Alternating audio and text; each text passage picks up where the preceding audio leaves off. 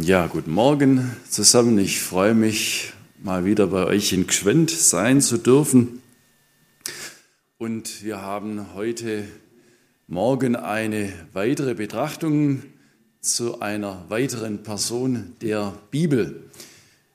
Ich habe gewählt den Apostel Paulus und der Titel lautet Vom Saulus zum Paulus. Ich muss gleich mit einem Missverständnis aufräumen zu Beginn, auf das ich ähm, selbst auch nochmal hingewiesen wurde. Wir kennen diese Ausdrucksweise. Der hat sich aber vom Saulus zum Paulus verändert. Und wir erinnern mit diesem Sprichwort an die Lebenswende des Saulus von Tassus, so wie Paulus eben auch hieß, äh, zum Paulus. Aber äh, Saulus ist eigentlich nur der jüdische Name und Paulus nannte er sich äh, dann selbst, vor allem dann, wenn er mit seinen Mitarbeitern in äh, griechischsprachiges Gebiet kam. Man kann natürlich darüber hinaus noch ähm, sagen und vermuten, Paulus bedeutet so viel wie der Kleine und Saulus lehnte sich vom Namen an den großgewachsenen ähm, bekannten König Saul aus alttestamentlicher Zeit an und Paulus wollte ganz bewusst der Kleine sein. Ich habe für äh, uns hier in Gschwend eine kleine PowerPoint-Präsentation mitgebracht. Die Online-Zuschauer bekommen dennoch die Inhalte mit. Euch fehlt halt das Bild, aber es ist nicht so tragisch. Hier auf dem ersten Bild äh, sieht man äh, eine Abbildung, so könnte er ausgesehen haben. Das Schwert, auf das er sich in der rechten Hand stützt, sollte uns nicht zu der Annahme verleiten, dass er mit dem Schwert auch unterwegs war, aber es ist eine sinnbildliche Darstellung des Künstlers. Auf das Schwert des Geistes in der linken Hand hält nämlich der Paulus die Bibel, die Schrift und ähm, das ist das Schwert des Geistes, an das er im Epheserbrief Kapitel 6 dann auch erinnert.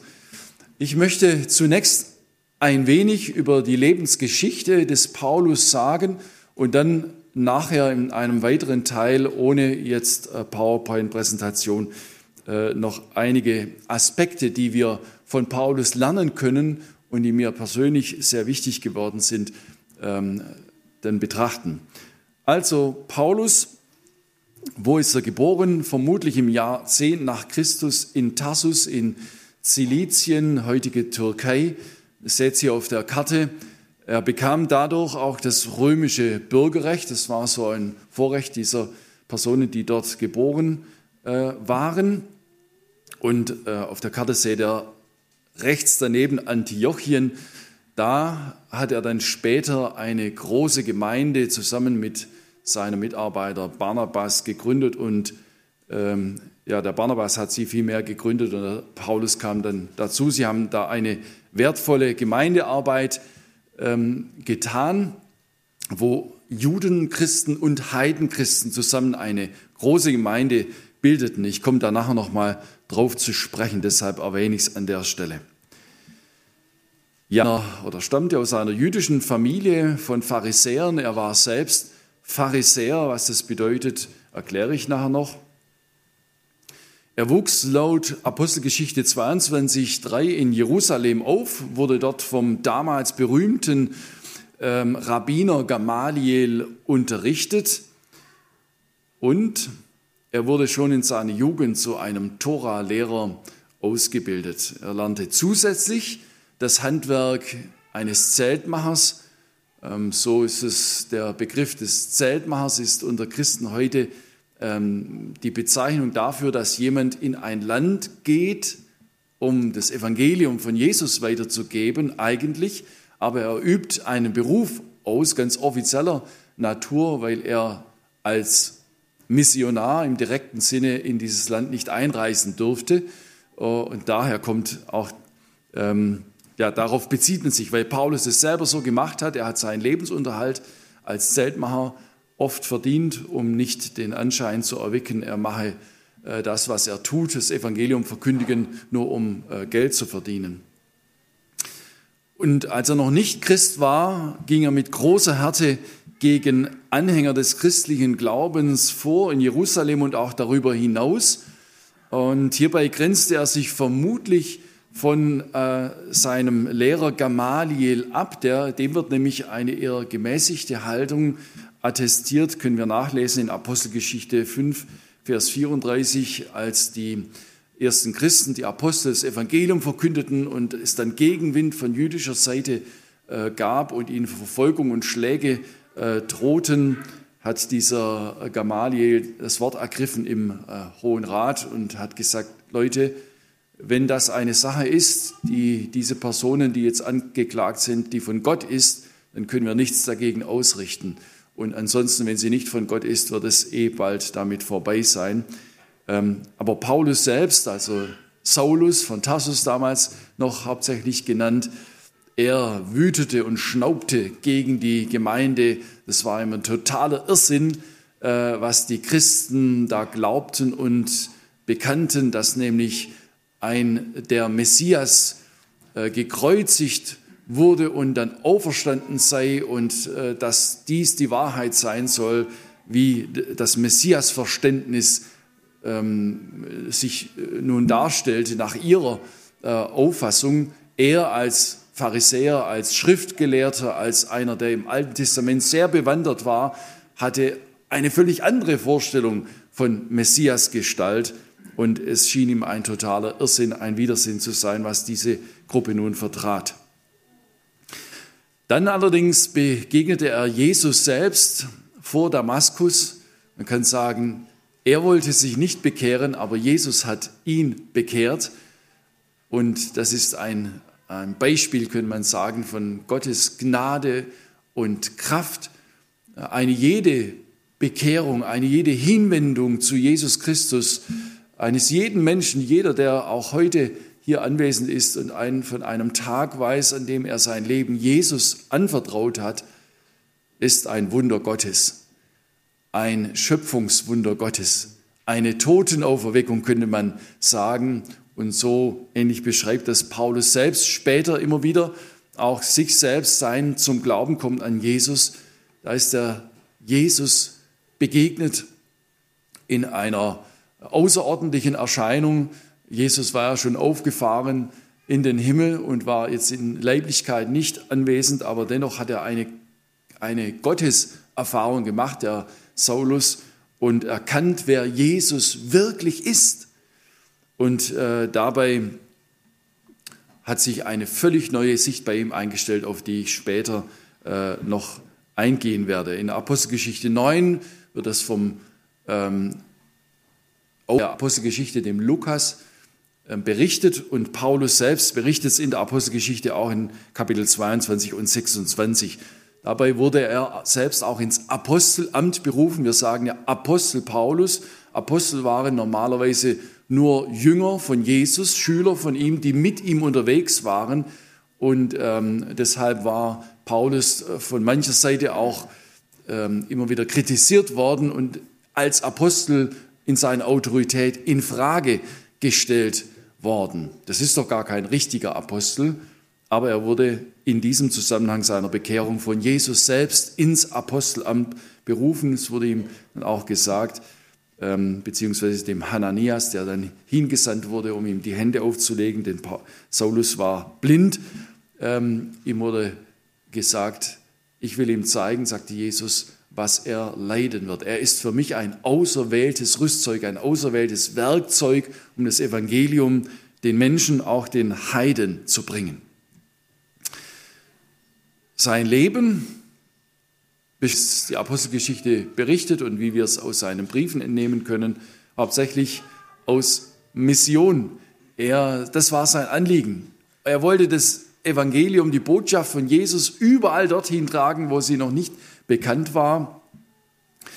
Und insofern hat er, ist er viel gereist, hat überall in unterschiedlicher Weise die Möglichkeit, von der Möglichkeit Gebrauch gemacht, von Jesus äh, weiterzusagen und er gründete somit Gemeinden aus Heiden und Juden.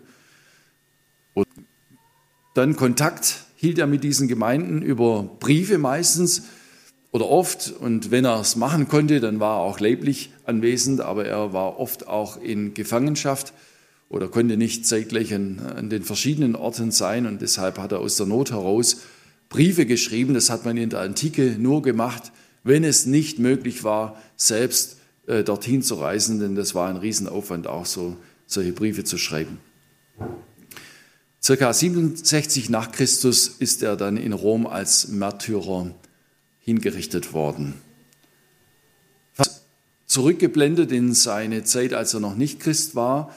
Ähm, dieser Begriff heißt so viel wie die Abgesonderten. Ich habe gedacht, in Deutschland kennen wir den Begriff Pharisäer auch. Also zum einen beschreibt es ein Getränk, äh, aber oft wird es auch bezeichnet, äh, Leute, die heuchlerisch unterwegs sind, die so zwei Gesichter haben, die ähm, Wasser predigen und Wein trinken, so ungefähr. Oder Leute, die irgendwie einem komisch vorkommen, so, so ähm, ja, absonderliche. Ja? Hier heißt ab, die Abgesonderten.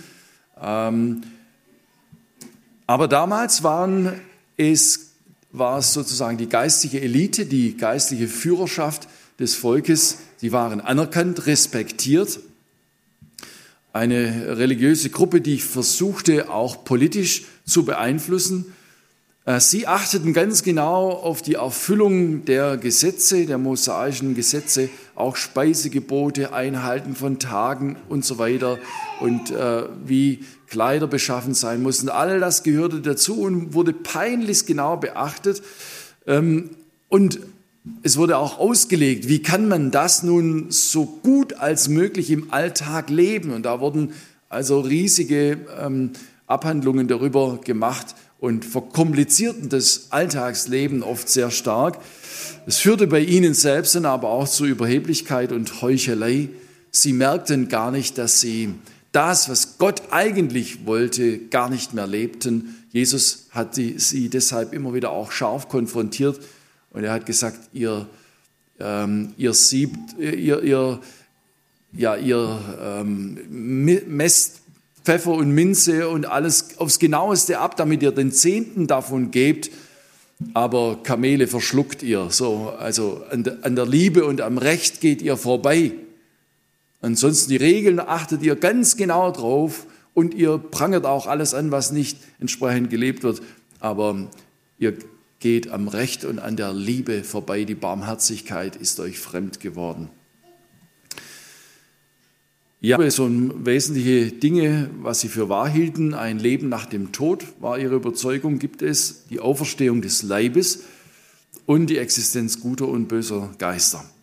Das war so im Wesentlichen die Beschreibung von äh, Saulus von Tarsus als Pharisäer. Kurz habe ich eben auch seine äh, Bekehrung angesprochen. Ja, Bekehrung, habe ich schon gesagt, nennt sich Paulus hauptsächlich Paulus. Ähm, er wird aber in der Apostelgeschichte immer wieder auch als Saulus genannt oder Paulus, der auch Saulus genannt wird. Und ich habe schon erwähnt, Paulus meint so der Kleine. Ähm, ich bin überzeugt, äh, persönlich überzeugt davon, dass Paulus diesen Namen wählte, um seine Bedeutung, seinen Wert ausschließlich von dem, was Gott über ihn sagt, verstehen wollte, von seiner Gnade und Liebe. Das, das Erste, was ich eigentlich lernen möchte von Paulus, ähm, wo er für mich bedeutend ist und Orientierung und für uns alle, dass wir es nicht zulassen, uns über irgendetwas anderes zu definieren, als darüber, was Gott über dir und mir sagt, wie er mich meint, wie er dich meint. Und wie meint er es mit uns? Er liebt dich, du bist einzigartig für ihn, du bist wertvoll in seinen Augen, denn er hat das Wertvollste für uns Menschen gegeben. Jesus selbst hat sich für uns in den Tod gegeben, um uns Vergebung der Schuld und neues Leben zu ermöglichen. So wertvoll sind wir für Gott. Und alles andere, alle anderen Versuche, unserem Leben einen Wert beizumessen, uns wertvoll zu machen, sind in diesem Sinne Irrwege. Mir ist es in meinem Leben sehr wichtig geworden. Ich habe gemerkt, ich komme innerlich zur Ruhe Und ähm, ich würde es manchen jungen Menschen wünschen, ich würde es vielen wünschen, die vorm Spiegel stehen und sagen, oh, ich bin einfach nicht schön genug. Oder solche, die denken, ich habe zu wenig, zu wenig Geld, zu wenig Besitz und hast du was, dann bist du was, hätte ich mehr, dann wäre ich auch jemand. Ich würde raten, wirf so ein Gedankengut aus dem Fenster und nimm Jesus und schau ihm in die Augen, lass dich von ihm anschauen, wie er sagt, du bist mir wichtig und ich meine dich ganz persönlich und ich suche dich und dass du darin verstehst, wie wertvoll du bist.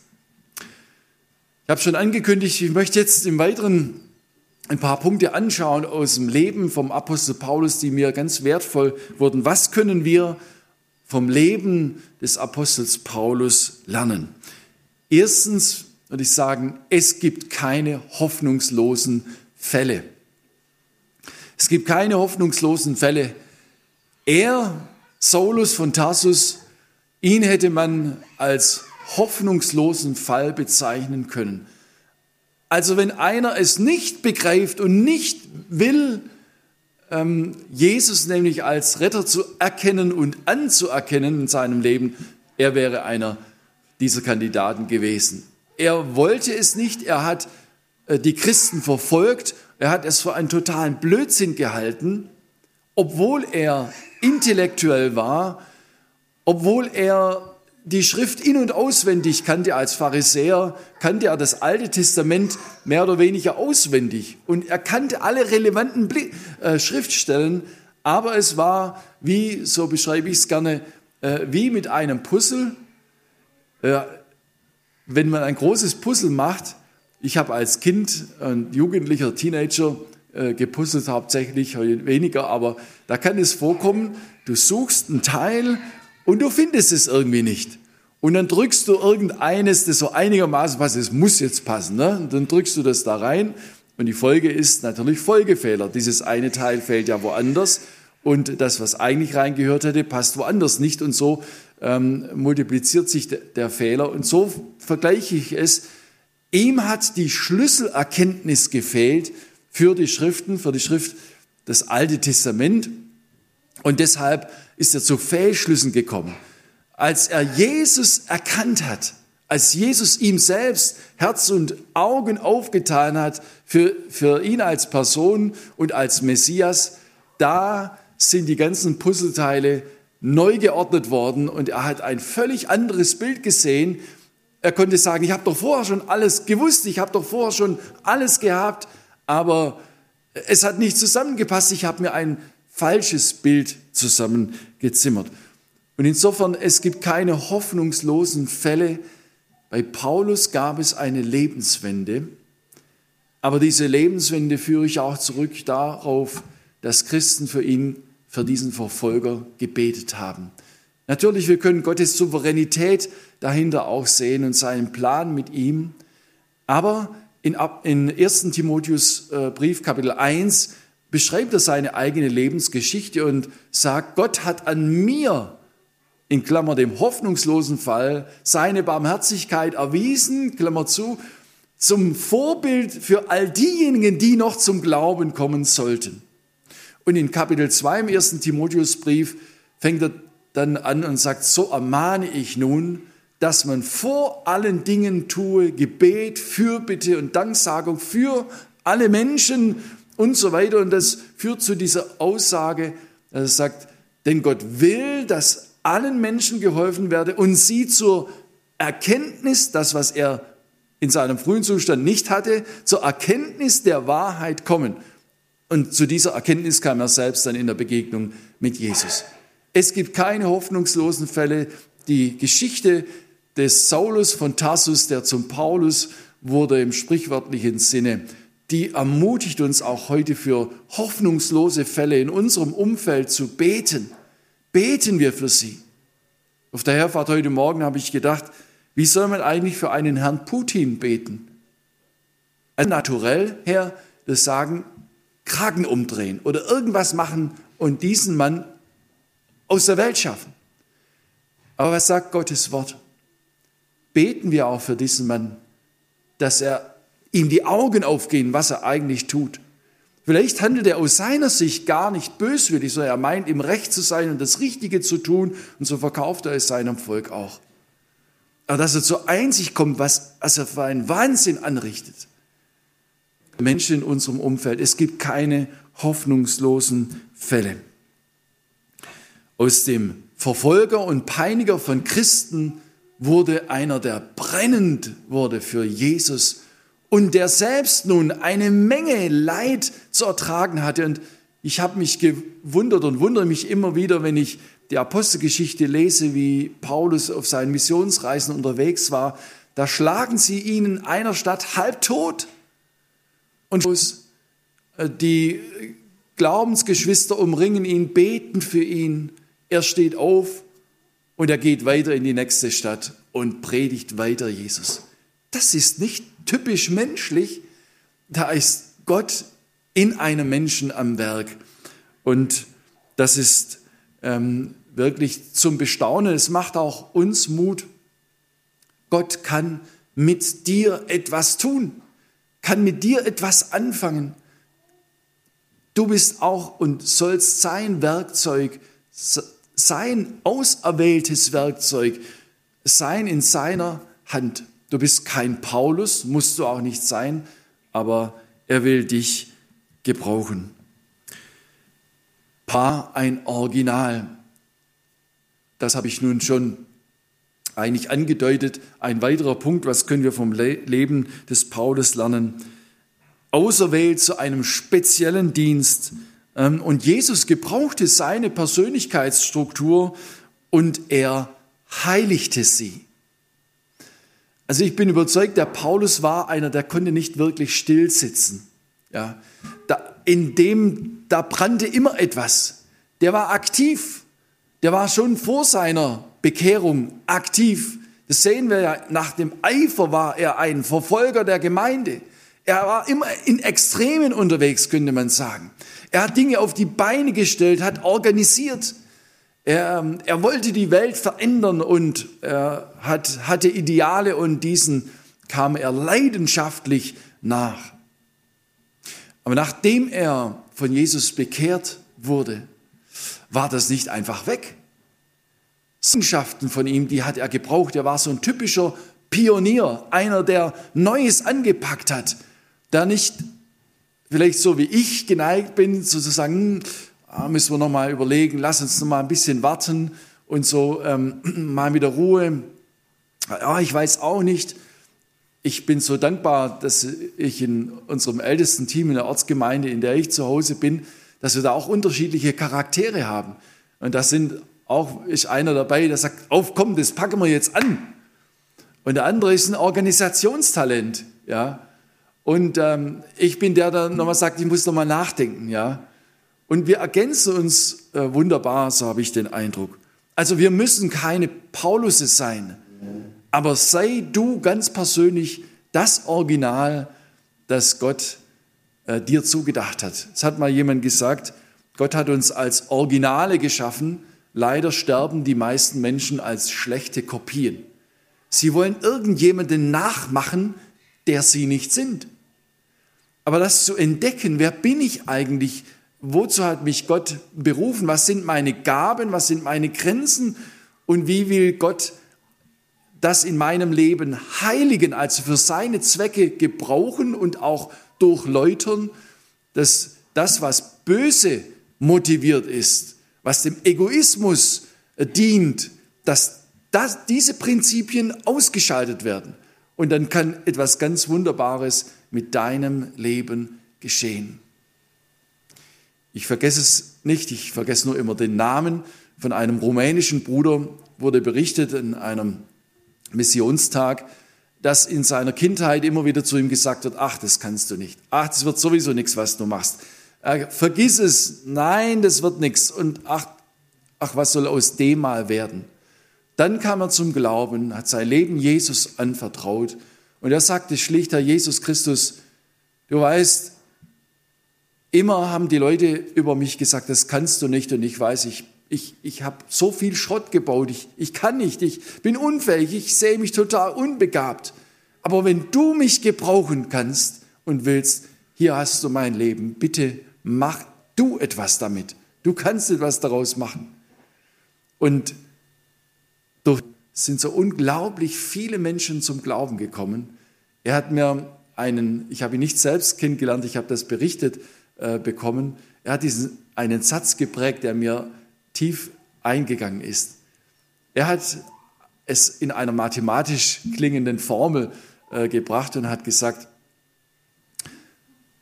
Macht plus Gottes Allmacht ist gleich Vollmacht. Menschliche Ohnmacht plus Gottes Allmacht ist gleich Vollmacht. Das kann man auch zum Leben von Paulus sagen, denn er hat ähm, lernen müssen, auch dieser Eiferer, er hat lernen müssen, dass es nicht um seine Kraft geht, sondern um Gottes Kraft.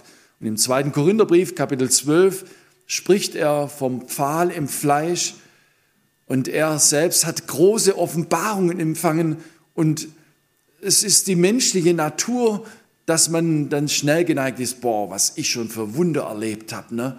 was ich schon für Gebetserhörungen erlebt habe was ich für Offenbarungen gehabt habe. Ah, da können die anderen nicht mithalten. Und bedeutet und so vom Herrn her dann verstanden, er hat ihm irgendein Leiden auferlegt.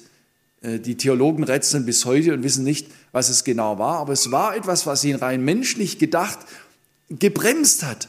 Und er hat dreimal zum Herrn gefleht, Herr, bitte nimm mir das doch weg. Ich könnte doch ein viel besserer Apostel sein, wenn ich nicht diesen Hemmschuh immer hätte. Und Jesus hat ihm gesagt, Paulus, meine Kraft ist in den Schwachen mächtig. Meine Kraft kommt dann zur Entfaltung, wenn der Mensch selbst seine völlige Kraftlosigkeit vor Augen hat und vielleicht sogar auch gefühlsmäßig empfindet. Vaterbrief, da schreibt er, ich war unter euch mit großem Zittern. Also ein Paulus, der zittert bei der Verkündigung, ne, den kann man sich nicht so richtig vorstellen. Aber so war es. Und es kamen Menschen zum Glauben mitten durch diese empfundene Schwachheit hindurch. Im 2. Korinther 12 bringt er eben diese Aussage, die wir kennen. Schwachen mächtig, sagt Jesus dem Paulus. Und so sagt er, so will ich mich am allerliebsten meiner Schwachheit rühmen, denn wenn ich schwach bin, so bin ich stark lernen können, Paulus war korrekturfähig. In Apostelgeschichte 15, 37 wird uns berichtet, wie er mit seinem Mitarbeiter Barnabas scharf aneinander geriet. Die hatten richtigen Streit. Also merkt man, Paulus war schon jemand, der auch wollte, ja. Wenn er was wollte, dann wollte er. Und wenn er überzeugt war, dann war er überzeugt, dann hat er das auch vehement verteidigt. Aber er hat indirekt sein Irrtum dann eingestanden. Äh, da ging es nämlich um die Mitreise eines äh, Johannes Markus, ein, jüngerer Mitarbeiter. Und irgendwo muss, der, muss es dem bei einer anderen bei einem anderen Missionseinsatz zu heiß geworden sein und er hat gesagt, Leute, ohne mich, ich gehe jetzt wieder heim oder wie auch immer das war. Und der Barnabas, der enge Mitarbeiter von Paulus, hat gesagt, komm, lass uns den mitnehmen zur nächsten Missionsreise. Ähm, und der Paulus hat gesagt, nee, ohne den. Also ich finde es nicht richtig, jemanden mitzunehmen, der einen so im Stich lässt, äh, auf den ist kein Verlass, das, das machen wir nicht. Und vielleicht hat sich zum Wortgefecht entwickelt. Der Barnabas hat gesagt, komm, gib ihm doch noch mal eine Chance. Äh, das ist halt noch ein junger Mann, jetzt hat er einen Fehler gemacht, aber äh, du darfst ihn nicht so schnell aufgeben. Nein, hat keinen Sinn für mich, sagt Paulus. Und die gerieten hart aneinander. Das Resultat war, ähm, Paulus hat gesagt, okay, dann gehe ich in diese Richtung und du gehst mal in diese Richtung missionieren. Vielleicht finden wir irgendwie zusammen, jeder hat sein Team mitgenommen. Das Resultat war, das Evangelium hat noch schneller seine Kreise gezogen, wurde noch mehr verkündigt. Aber später, dann im zweiten Timotheusbrief, schreibt er seinem Mitarbeiter Timotheus, und bring mir Johannes Markus mit, der mir nützlich ist zum Dienst. Also hat sich sicherlich beim Johannes Markus auch was getan, aber auch bei Paulus, ähm, der auch im Alter ähm, milder geworden ist, könnte man sagen. Es ist schwierig für solche Führungspersonen, für solche äh, Leute, die etwas ins Leben rufen, die etwas auf die Beine stellen, sich korrigieren zu lassen. Und je mehr jemand so geartet ist, umso, umso mehr muss er sich eigentlich hinter die Ohren schreiben und sagen lassen, hey, lass dir immer wieder was sagen, such die Korrektur und sei nicht eingeschnappt, wenn dir jemand mal klare Kante zeigt. Ist wichtig. Fähig. Ein weiterer Punkt, der mich immer wieder sehr beeindruckt, ist, Paulus war ein Mensch mit Ewigkeitsperspektive. Eine Ewigkeitsperspektive, die so stark zum Ausdruck kommt, dass es mich regelmäßig anspricht, wenn ich diese altbekannten Bibelstellen lese. Der ist in mehr oder weniger so unter Hausarrest gestellt, als er den Philipperbrief geschrieben hat. Und es war nicht klar, wie die Sache ausgehen würde. Theoretisch wäre es auch möglich gewesen, dass Paulus das Martyrium damals schon erleidet. Aber er schreibt den Philippern einen Satz, den ich selbst so nicht geschrieben hätte, gebe ich ehrlich zu. Er sagt, ich weiß nicht, was ich wählen soll. Und es setzt mir beides zu. Einerseits will ich ja bei Jesus sein, das wäre auch viel besser. Ich habe Lust abzuscheiden, um beim Herrn zu sein, was viel besser wäre. Und andererseits will ich aber auch bei euch sein, denn ich sehe, ich möchte euch unterstützen und euch noch stärken im Glauben und helfen, die Beziehung zu Jesus zu vertiefen und ihn noch besser kennenzulernen, ne, damit ihr äh, gewiss, mit Gewissheit unterwegs seid und auch mit Freude und so sich wählen sollte, das ist mal ein Leiden. Ne? Also ich hätte äh, relativ schnell gewählt und gesagt, ich, ich, ich möchte noch ein bisschen hier bleiben. Ne? Aber wie schnell kann es anders sein in unserem Leben? Unser Leben ist bedroht von so vielen Stellen. Und ähm, ob Unglück, ob es böswillige Menschen sind oder ein Krieg, Letztendlich sind wir ja alle vom Tod bedroht. Das macht die Urangst unseres Lebens aus. Und davor habe ich keine Angst mehr. Ich, für mich wäre es okay, ich sage es jetzt mal ganz makaber, für mich wäre es okay, wenn Sie mir jetzt demnächst den Kopf abhacken. Ich bin sofort bei Jesus. Leute, so erklärt das im zweiten Korintherbrief, dieser Körper ist nur eine Hütte, ja, und die wird je länger, je mehr baufällig. Und irgendwann ist mit jedem Bauwerk so, dass man sagen muss, jetzt hilft alles reparieren nichts mehr. Jetzt muss die Hütte abgebrochen werden. Und so wird es sein. Und er sagt, wenn aber unser irdisches Haus, diese Hütte, er meint den Leib, abgebrochen wird, so haben wir ein Haus von Gott erbaut, nicht mit Händen gemacht, welches ist im Himmel. Und auch da im zweiten Korintherbrief sagt er dann, äh, so sind wir denn getrost im Diesseits, aber wir wissen, wir sind noch fern vom Herrn und unsere Sehnsucht ist einfach, bei Jesus zu sein. Und im Philipperbrief drückt er das so aus. Im, Im Moment seines Abscheidens ist er bei Jesus. Und was gibt's Besseres, sagt er. Er erinnert mich auch an das Wort von Jesus, der sagt, fürchtet euch nicht vor denen, die den Leib töten können. Danach können sie aber nichts mehr tun. Passt nicht in unser Denken hinein, in unsere Zeit. Wir hängen oft so sehr am Leben. Aber wenn Krankheit oder Unglück äh, kommt und wir vielleicht unmittelbar selbst damit konfrontiert werden, dann merken wir, was das eigentliche und entscheidend Wichtige ist. Für Paulus ist das ewige Leben viel wichtiger als dieses irdische Leben. Er auch wir sehen nicht auf das Sichtbare. Das Sichtbare ist vergänglich. Das Ewige aber ist unvergänglich, ist, ist unsichtbar. Das Unsichtbare ist ewig. Wir, die wir nicht sehen auf das Sichtbare, sondern auf das Unsichtbare. Es ist für mich und uns alle, dass wir diese Perspektive noch stärker einnehmen mögen, auf das Unsichtbare zu sehen, mit dem Herzensauge und zu wissen, das Eigentliche kommt erst noch. Eigentlich ist es unser klares Bekenntnis als Christen, aber es hört sich für mich oft so theoretisch an. Aber würde. Was wäre, wenn tatsächlich das zu einem Atomkrieg ausarten würde?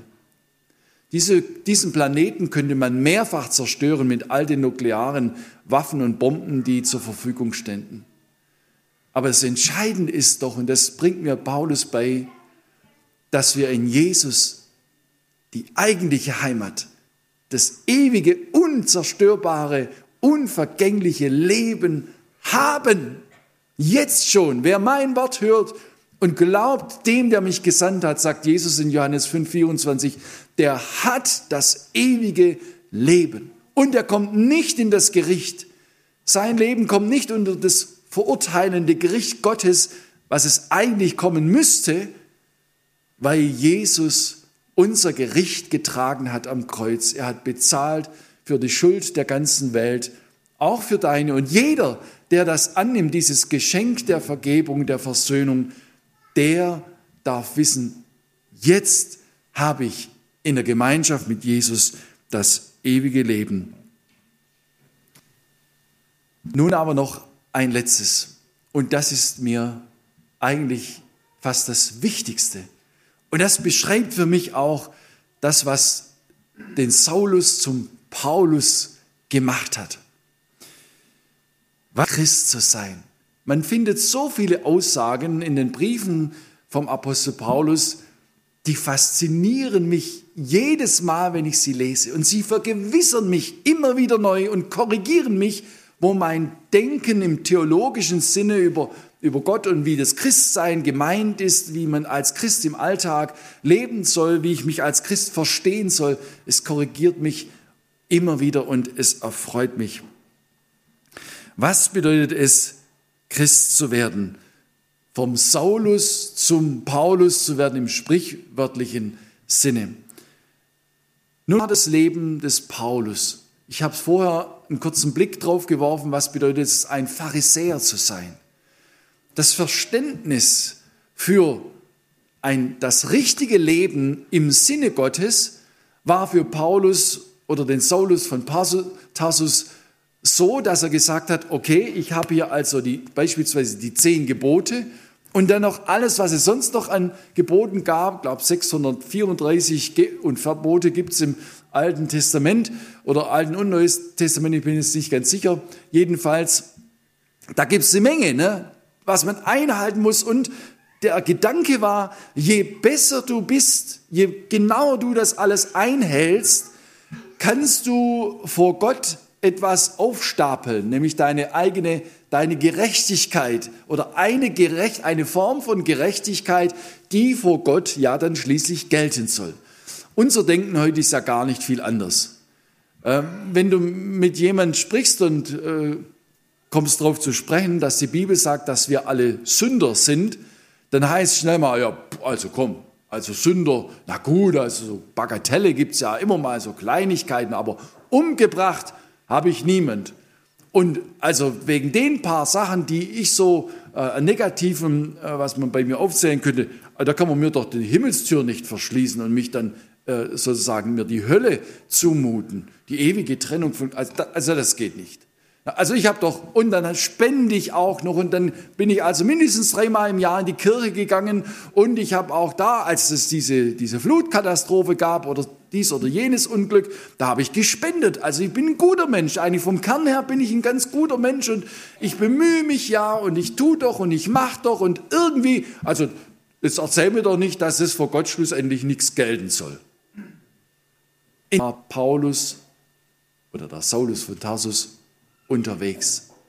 Tu das Gute, tue es, so wirst du leben, so zitiert er es dann später mal im Römerbrief. Was sagt das Gesetz? Wer es tut, der wird dadurch leben. So, und jetzt war es so, Paulus konnte von sich selbst sagen, dass er in seinem Bemühen, nach Gerechtigkeit, um Gerechtigkeit vor Gott, seine Altersgenossen und seine Judengenossen übertraf. Also sie haben gesagt, also wenn einer, ich sage es jetzt mal in dieser Formulierung, wenn einer in den Himmel kommt, wenn einer vor Gott bestehen kann, aber einer ganz gewiss, ne, der Saulus. So bemüht, wie der unterwegs ist, so penibel, wie der unterwegs ist, so engagiert, wie er ist, was er alles Gutes tut und für äh, ja, für die Sache des Herrn, also das Judentum, die Ausbreitung dessen und die Verhinderung des Schlechten, des Falschen, was er da alles tut. Also An dem können wir uns alle ein Beispiel nehmen. Und so war der, der Saulus selbstgewiss unterwegs. So geht es uns auch, nicht wahr? Wenn uns jemand lobt und sagt, Mensch, toll, dass wir dich in der Firma und im Team haben, also auf dich wollen wir nicht verzichten, das ist doch toll, du bereicherst unsere Firma und also so jemand wie dich hatten wir überhaupt noch nicht. Ähm, klar, da gibt es ja ähm, über dir gibt es ja gar nicht mehr, niemanden mehr, ne, der irgendwie dir sagen könnte, du bist doch nicht ganz vollkommen oder man könnte doch noch etwas besser machen.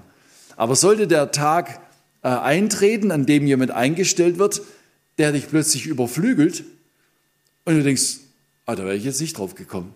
Ah, der hat tolle Ideen und der macht es im Handumdrehen und ich merke, ich werde auch älter und ich mache auch Fehler und so, dann ist vielleicht die Kulisse doch etwas am Bröckeln und du fühlst dich entlarvt. Bei Begegnung mit Jesus selbst, dass er etwas Entscheidendes verstanden hat, was nämlich das Lügengebäude einer eigenen Gerechtigkeit betrifft.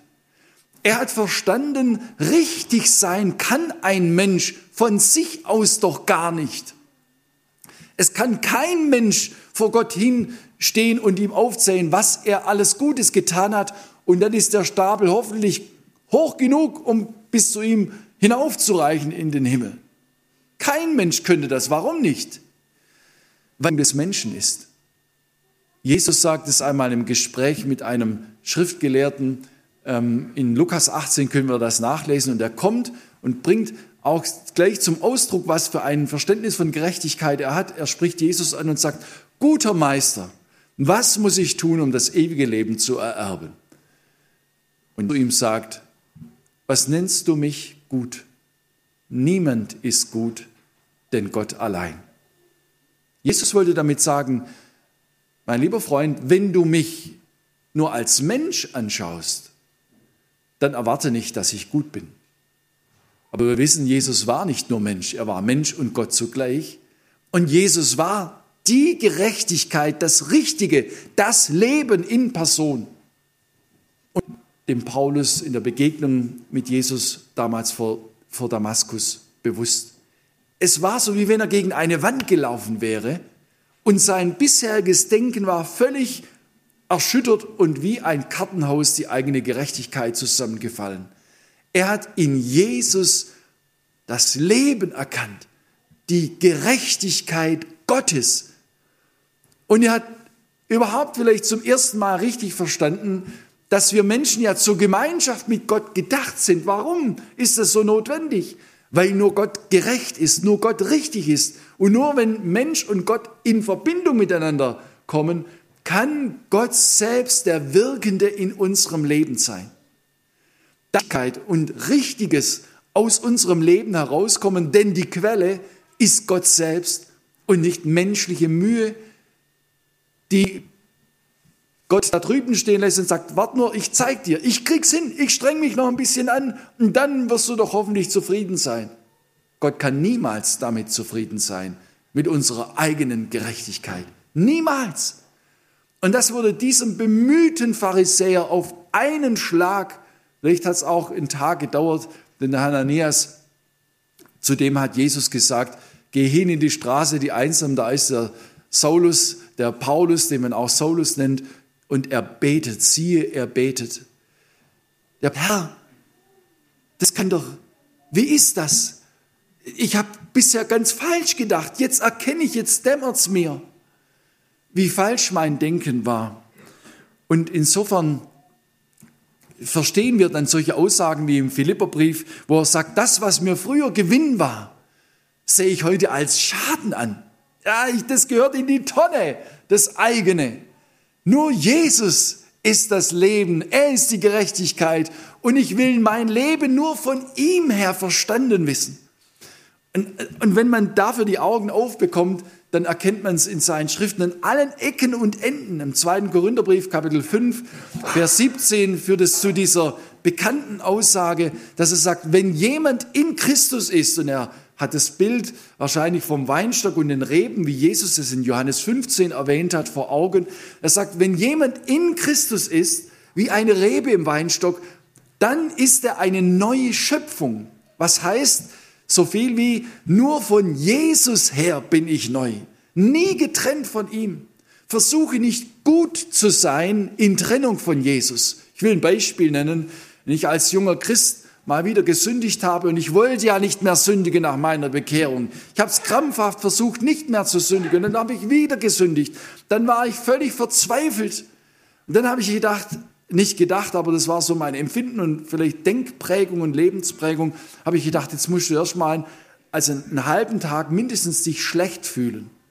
Und vielleicht nach einem Tag kannst du es wagen, wieder zu Jesus zu kommen und sagen, Herr, ich habe so einen großen Misch gebaut. Kannst du noch mal, noch einmal, bitte, bitte, noch einmal Geduld mit mir haben, noch mal vergeben. Ich bemühe mich doch, ich will es anders machen. Ich will lernen, mit dir zu rechnen und so weiter. Und das schlechte Gefühl kannst du gleich zum Fenster rauswerfen. Das bringt gar nichts. Das ist immer die Konzentration auf dich selbst. Bring Jesus deine Schuld und lerne weiterhin mit ihm zu rechnen. Dass es nicht um deine Kraft geht, sondern um seine Kraft. So kann Paulus im Galaterbrief Kapitel 2, Vers 20 sagen, nun lebe nicht mehr ich, sondern Christus lebt in mir und was ich jetzt lebe im Alltag, in meiner irdischen Existenz, lebe ich im Glauben an den Sohn Gottes, im Vertrauen also auf Jesus. Und dass er das Leben ist, dass er die Gerechtigkeit ist, dass er meine Liebe ist, dass er meine Kraft ist. Und so schön, wie man das auf der Kanzel auch sagen kann, im Alltag will es gelebt werden. Und da ist genauso, dass ich meine eigene Schwachheit empfinde und dann merke, hallo, warum rechnest du nicht mit Jesus? Warum verlässt du dich nicht auf ihn? Warum willst du wieder selbst machen können und es selbst schaffen können? Also das hängt uns an. Das will uns immer wieder anhängen. Aber von Paulus darf ich mich immer wieder korrigieren lassen in diesem falschen denken. Im Römerbrief Kapitel 10, Vers 1 bis 4, das möchte ich uns ganz kurz noch lesen, da zitiert er oder da bezieht er sich auf äh, seine jüdischen Stammesverwandten und sagt eigentlich etwas, was für ihn früher auch gegolten hat. Liebe Brüder, schreibt er den Christen in Rom jetzt, in Bezug auf die Juden, die er gerne gewinnen möchte. Liebe Brüder, meines Herzens Wunsch ist und ich flehe auch zu Gott für sie, dass sie gerettet werden. Denn ich bezeuge ihnen, dass sie Eifer für Gott haben, in Klammer gesagt, wie ich damals auch, Klammer zu, aber ohne Einsicht. So war es bei ihm auch. Denn sie erkennen die Gerechtigkeit nicht, die vor Gott gilt und suchen ihre eigene Gerechtigkeit aufzurichten und sind so der Gerechtigkeit Gottes nicht untertan. Also Gerechtigkeit aufrichten. Und so vielen Menschen können wir begegnen, die wollen auch ihre eigene Gerechtigkeit aufrichten. Die sagen, mit diesem Jesus am Kreuz kann ich nichts anfangen. Ich habe doch eine weiße Weste, ich habe keine Schuld. So gehen Menschen verblendet, ewig verloren. Aber unschuldig nach Gottes Maßstab und Gesetz bin ich schuldig. An allen Ecken und Enden fällt mir das auf. Ich brauche Vergebung und du kommst zu Jesus in dieser Haltung, dann weißt du, er vergibt mir. Und ein zweites, er zieht ein durch seinen Heiligen Geist in dein Leben, um dein Leben von innen heraus zu prägen. Er will dein Leben und deine Kraft sein durch den Heiligen Geist, innewohnend in dir. Und damit ist Christsein gemeint. Und insofern, Paulus hat eine unglaublich klare Sicht für dieses Evangelium. Auch an einer Stelle im Galaterbrief berichtet er es, dass der Apostel Petrus in dieser erwähnten Gemeinde in Antiochien wankend wurde. Da war nicht, nämlich die Diskussion, wie ist das nämlich jetzt mit den Heidenchristen? damit die auch wirklich an den Juden-Messias glauben können, müssen die nicht zuerst Juden werden. Also die Männer müssen sich beschneiden lassen, man muss sich an diese Gebote alle halten und so, die Tage einhalten, Speisevorschriften und so weiter. Und ähm, da, das war so eine unterschwellige Streitfrage. Und da ein gesundes, gutes Gemeindeleben eigentlich in Antiochien. Judenchristen, Heidenchristen waren da fröhlich beieinander. Da war der Apostel Petrus äh, einmal da, die anerkannte Größe äh, der Urgemeinde. Und ähm, vielleicht blickt er so aus dem Fenster raus und sagt, oh, da kommen welche aus Jerusalem, die vertreten die Sichtweise, das, wie ich schon erwähnt habe. Und er hat sich dann abgesondert von den Heidenchristen. Und der Barnabas hat sich mit abgesondert. Oh, jetzt gehe ich lieber dem Konflikt aus dem Weg. Und da hat Paulus den Petrus als anerkannte Größe und den Barnabas vor der gesamten Gemeinde konfrontiert und hat gesagt, ihr verratet das Evangelium. Wer an Jesus glaubt, wer zu ihm kommt, der, ist, der gehört ganz zu Gott. Und er ist nicht nur, jetzt muss man noch, doch noch ein bisschen was dazu tun vom eigenen, damit es dann voll ins Recht wird. Nein, Jesus genügt. Das ist der Grundtenor, der oft aus den Schriften des Paulus hervorleuchtet. Und das möchte ich uns mitgeben.